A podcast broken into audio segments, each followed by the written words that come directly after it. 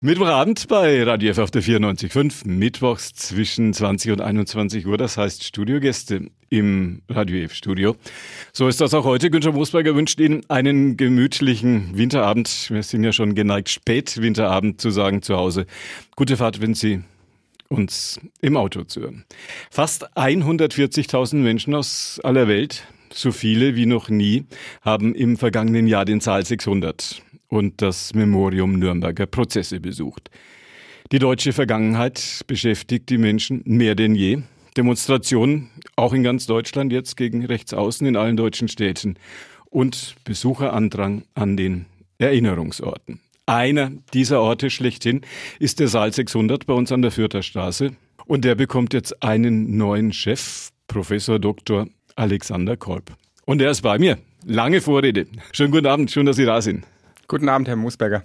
Sie haben eine lange wissenschaftliche Karriere hinter sich, haben in Berlin studiert, dort auch promoviert und kommen aus Leicester. Wie kommt ein junger Mann, ein junger Historiker aus Deutschland an die Uni nach Leicester, um dort Professor zu werden? Ja, das ist 13 Jahre her und das relativiert vielleicht auch schon die Jugendlichkeit. Ich ähm, habe direkt nach der Promotion, oder eigentlich noch während der Promotion, eine Bewerbung nach Großbritannien geschickt. Dort in einer University of Leicester ist ein renommiertes Holocaust-Forschungszentrum, das Stanley Burton Center for Holocaust Studies. Und ähm, ich war damals bereits und auch durch meine Promotion vor allem im Feld der Holocaust Studies tätig.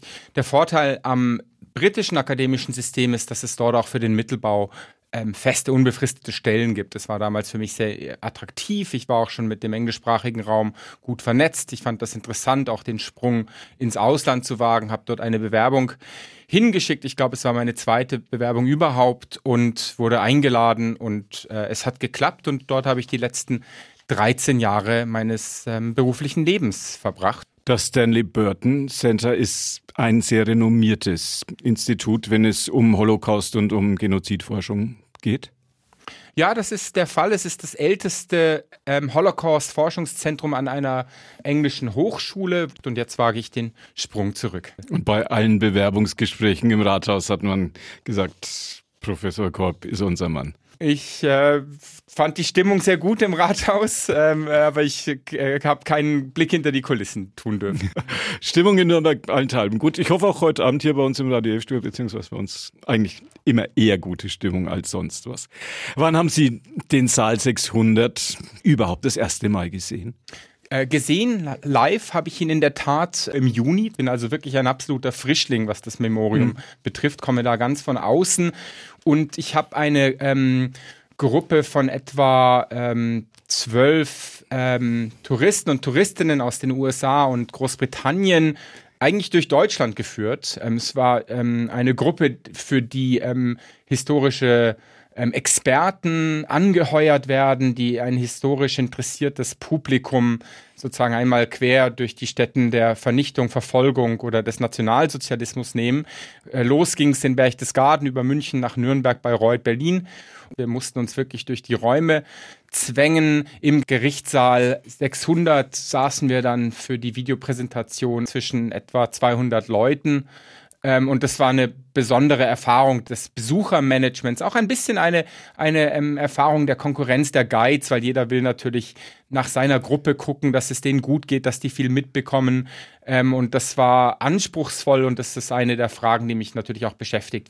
Ist dieser Saal 600, ist das einer der Orte, die mit am meisten fotografiert sind, gibt es kaum eine Geschichte des Dritten Reiches, wo dieses Bild nicht vorkommt. Es ist eine ikonische ähm, Ansicht ähm, und es ist natürlich ein äh, extrem spannender Zugang, der eben ein bisschen durch den Umbau des Saales in den 1950er Jahren entfremdet wird. Sozusagen, man muss noch eine bestimmte Denkleistung aufbringen, um zu wissen, wo die Angeklagten genau saßen damals. Ähm, ja, es ist eine, ein ikonischer Moment, der eben die, die Hybris des Dritten Reiches und seinen Niedergang ähm, auf auf ein Bild presst und da sitzt dann eben Göring, der Zeit seines Lebens in Fantasieuniformen rumgelaufen ist, sitzt von all seinen Epauletten und Orden ähm, befreit in einer schmucklosen Uniform, ähm, sitzt da neben diesen anderen Angeklagten. Ähm, und man kommt nicht umhin, sich das vorzustellen, wie sich das abspielte vor den Augen der Welt. Ich selbst bin davon ja auch nicht frei. Wir haben ein Gruppenfoto gemacht am Tag meines Antrittsbesuches ähm, und ich musste mir natürlich auch sofort vergegenwärtigen, wo, wo stehe ich jetzt im Bezug auf die Anklage und auf die Richterbank. Gibt es diesen Geist des Ortes, diesen Genius Loci, wie die Lateiner, glaube ich, sagen, ist der stark. Sie haben auch in Berlin, habe ich gelesen, Wannsee-Konferenz an eine Villa am Wannsee, haben auch dort gearbeitet. Dort wurde ja der Holocaust sozusagen amtlich beschlossen. Hat das eine starke Wirkung auf uns heutzutage? Tage auch noch? Ja, absolut. Und der Vergleich zur Wannsee-Konferenz äh, ist gut gewählt. Äh, denn es hat, glaube ich, mit diesem Moment des Beisammensitzens dieser Clique von Tätern zu tun. Es ist eben ein Verbrechen, das im Fall der, ähm, der Wannsee-Konferenz geplant oder durchgesprochen wurde am 20. Januar 1942. Im Fall des Saales 600 äh, ist es eben der Moment, wo für das Verbrechen nach der Verantwortung gefragt wird. Und äh, es ist genau dieser Fokus auf den einen Raum, auf den einen Tisch, auf den einen Moment, wo die zusammensaßen, vielleicht auch auf dieses Netzwerk der Angeklagten, auf die Frage der Unterschiede in der Verantwortlichkeit und der Schuld. Dieselbe Frage stellt sich ja ähm, am Wannsee auch. Dort saßen 15 Män Männer, die ähm, in unterschiedlicher Weise für den Massenmord an den Juden verantwortlich waren. Wenn wir Nürnberger, die Menschen hier in der Metropolregion Nürnberg führt, erlangen, für uns ist es relativ selbstverständlich, dass dieser Hauptkriegsverbrecherprozess mit allen Dingen, die auch weltweit dann für das Strafrecht eine Bedeutung hatten, dass der hier bei uns in Nürnberg stattgefunden hat. War das eigentlich tatsächlich selbstverständlich, dass, das, dass man das hier gemacht hat? Das war überhaupt nicht selbstverständlich. Nürnberg war eine Stadt, die in Ruinen lag und äh, insofern nicht prädestiniert war für so ein ähm, mediales Großereignis, an dem ja alle vier Siegermächte und hunderte von Beteiligten teilgenommen haben. Nürnberg lag allerdings in der äh, amerikanischen Zone und die US-amerikanischen Besatzungsbehörden haben darauf bestanden, dass das in ihrer Zone stattfindet. Zweitens liegt Nürnberg zentral und hatte deshalb einen geografischen Standortvorteil. Drittens war das ähm, äh, der Justizpalast nahezu unbeschädigt und stand deshalb zur Verfügung. Wichtig, dass sich hinter dem Justizpalast ja auch ein Zellentrakt oder das ganze Zellengebäude befand, in dem äh, nicht nur die Kriegsverbrecher untergebracht werden konnten, sondern auch ähm, viele der Zeugen, von denen ja nicht alle auf freiem Fuß waren, sondern die ja selber noch ähm, äh, ihrer Prozesse harrten. Und äh, viertens schließlich die symbolische Bedeutung von Nürnberg. Man wollte es natürlich den äh, Deutschen heimzeigen, dass die Stadt ihrer nationalsozialistischen Hybris, die Stadt der Reichsparteitage, ähm, an denen ja auch die Nürnberger Gesetze, die schändlichen ähm, rassistischen Gesetze, die die Juden in Deutschland diskriminierten, ähm, dass genau in dieser ähm, Stadt auch die Sühne stattfindet, hatte ja eine enorme ähm, symbolische Bedeutung und verschaffte vielen Gegnern der Nazis eine tiefe Genugtuung. Für die Menschen in Nürnberg sicherlich auch eine gute Entscheidung, dass man hier auch der Ort der Gerechtigkeit geworden ist und nicht nur der Ort der Verbrechen. Ja, langfristig absolut. Aber ich glaube auch damals, bereits 1946, haben die äh, Nürnberger eigentlich von den Prozessen, ähm, von der Präsenz, von der amerikanischen profitieren dürfen. Und zum Zeitpunkt der Prozesse selber waren die Deutschen etwas nachdenklicher, als sie dann später sein sollten. Und heute ist es ein Anziehungspunkt für Menschen aus aller Welt geworden. Die 140.000 Menschen, die Sie erwähnten, die sich den Gerichtssaal ansehen möchten. Waren die Urteile, ich glaube, gab es sogar einen Freispruch, der noch dabei war, oder korrigieren Sie mich, drei Freisprüche, glaube ich sogar, ähm, waren diese Urteile aus der Sicht des Historikers, aus der Sicht des Genozidforschers, waren die zu milde? Nein, das waren sie auf keinen Fall. Ich denke, die ähm, Urteile waren alles in allem gerecht. Ähm, es gab 21 Angeklagte. Ähm, gegen ähm, Bormann wurde in Abwesenheit ähm, verhandelt. Er war aber wahrscheinlich schon tot zu dem Zeitpunkt. Und von den 21 Angeklagten wurden in der Tat drei freigesprochen. Das war von Papen, ähm, der ehemalige Kanzler und später Botschafter in der Türkei. Der zweite war Hjalmar Schacht, der ähm, Reichsbankpräsident gewesen war und dem vor, ähm, vorgeworfen worden war, den Krieg mit vorbereitet zu haben. Und der dritte schließlich ähm, ein Staatssekretär im, Just, ähm, im Propagandaministerium, Fritsche, der ähm, sozusagen stellvertretend für Goebbels auf der Anklagebank saß und dem auch Verbrechen nicht ähm, nachgewiesen werden konnten. Die Freisprüche waren, glaube ich, ähm, zentral, um auch die Rechtsstaatlichkeit äh, des Prozesses äh, zu begründen. Auch einige der milden Sprachen, die aus, ausgesprochen worden waren, oder auch die eine Entlassung. Ähm, gegen ähm, Halbach von Bohlen wegen äh, Verhandlungsunfähigkeit. Insofern ähm, waren die Urteile ähm, in ihrer Summe ähm, ein, ein Mix aus äh, Todesurteilen, die vollstreckt worden sind und, und Freisprüchen, die die Rechtsstaatlichkeit belegen. Die ähm, Sowjets auf Stalins Order wollten äh, die Todesstrafe gegen alle ähm, Angeklagten durchgesetzt wissen und die Sowjets haben sich damit ähm, glücklicherweise nicht durchsetzen können, denn das hätte ja die ich glaube, das Nürnberger ähm, Erbe stark beschädigt. Dinge, die auch heute noch in Historikerkreisen immer wieder diskutiert werden.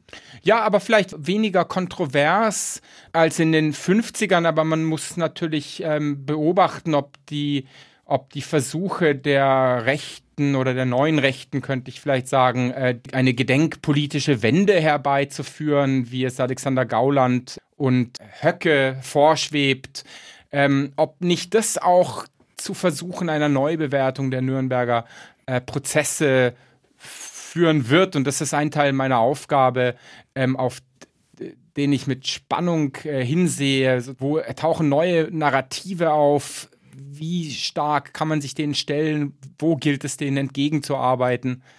Und die Diskussionen ähm, werden auf uns zukommen. Wenn man Chef des Memoriums ist, dann sind das zwei Dinge. Zum einen die Besucherströme aus aller Welt so zu steuern, dass alle Menschen, die das besuchen, ihr Vergnügen haben und nicht das Gefühl haben, dass man da irgendwie immer sich nur rumdrängeln muss. Und zum anderen auch, dass diese Diskussionen, die sie dann an entscheidender Stelle mitführen können, dass die in klugen und in intelligenten Bahnen bleiben. Ja, absolut. Die Gefahr, dass der Saal 600 so ein Disney wird, sehen Sie nicht. Die Besucherströme führen natürlich dazu, dass die Erfahrung des einzelnen Besuchers und der einzelnen Besucherin ein bisschen im Zeitraffer stattfindet. Man wird eben an Tagen mit vielen Besuchern da durchgeschleust, hat nicht viel Zeit zum Nachdenken, zum Reflektieren. Und selbst wenn man ein bisschen Zeit hätte, ist man umgeben von sehr vielen anderen Menschen. Das ist eine gewisse Schwierigkeit, aber eine Verflachung kann ich nicht erkennen, denn wir werden ja weiterhin die Ausstellung ähm, aktualisieren, vertiefen und das Gespräch mit den Besuchern und Besucherinnen suchen. Cube 600 heißt so ein Würfel, der da an der Bernsteinstraße vorm Gebäude steht.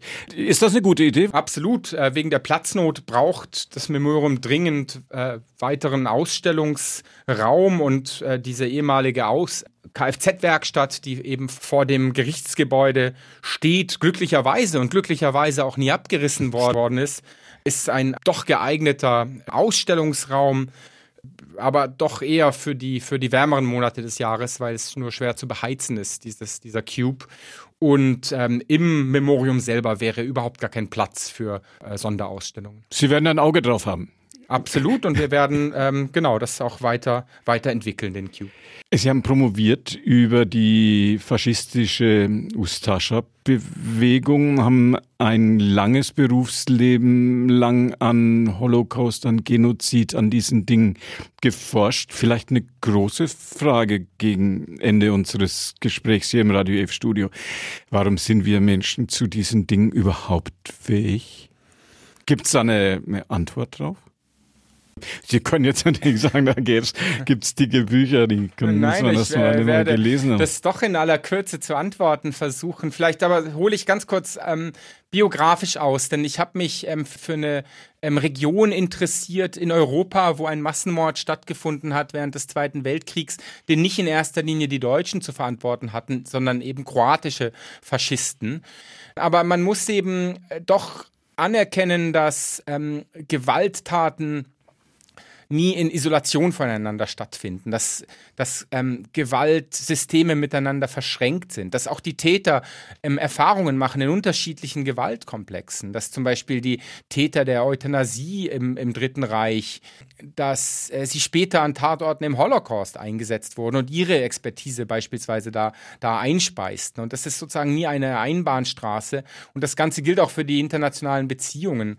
Es ist keine Einbahnstraße, dass immer nur die Deutschen ähm, andere, andere Kollaborateure beeinflussten. Es ist also sehr viel komplexer, für den Historiker vielleicht auch sehr viel, sehr viel spannender.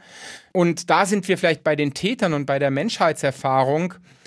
Es sind sozusagen weder die, die Schreibtischtäter, die alles irgendwie in kühler Nüchternheit durchplanen, noch sind es ausschließlich die, die brutalen durchgeknallten Triebtäter, die vor Ort morden, sondern die Täterschichten oszillieren zwischen diesen beiden Polen.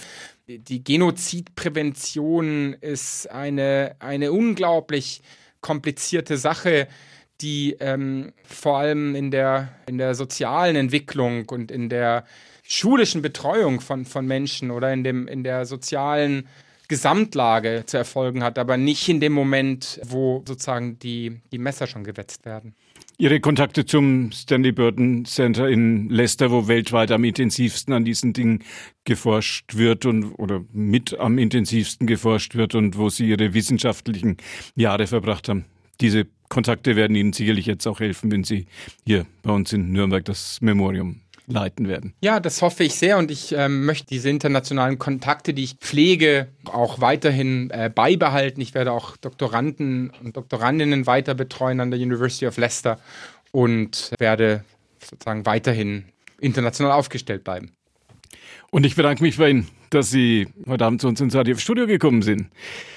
Vielen Dank, Herr Musbecker. Alexander Martin Korb. Mein Gast, der neue, der neue Chef des Memoriums Nürnberger Prozesse, Saal 600 in der Fürther Straße.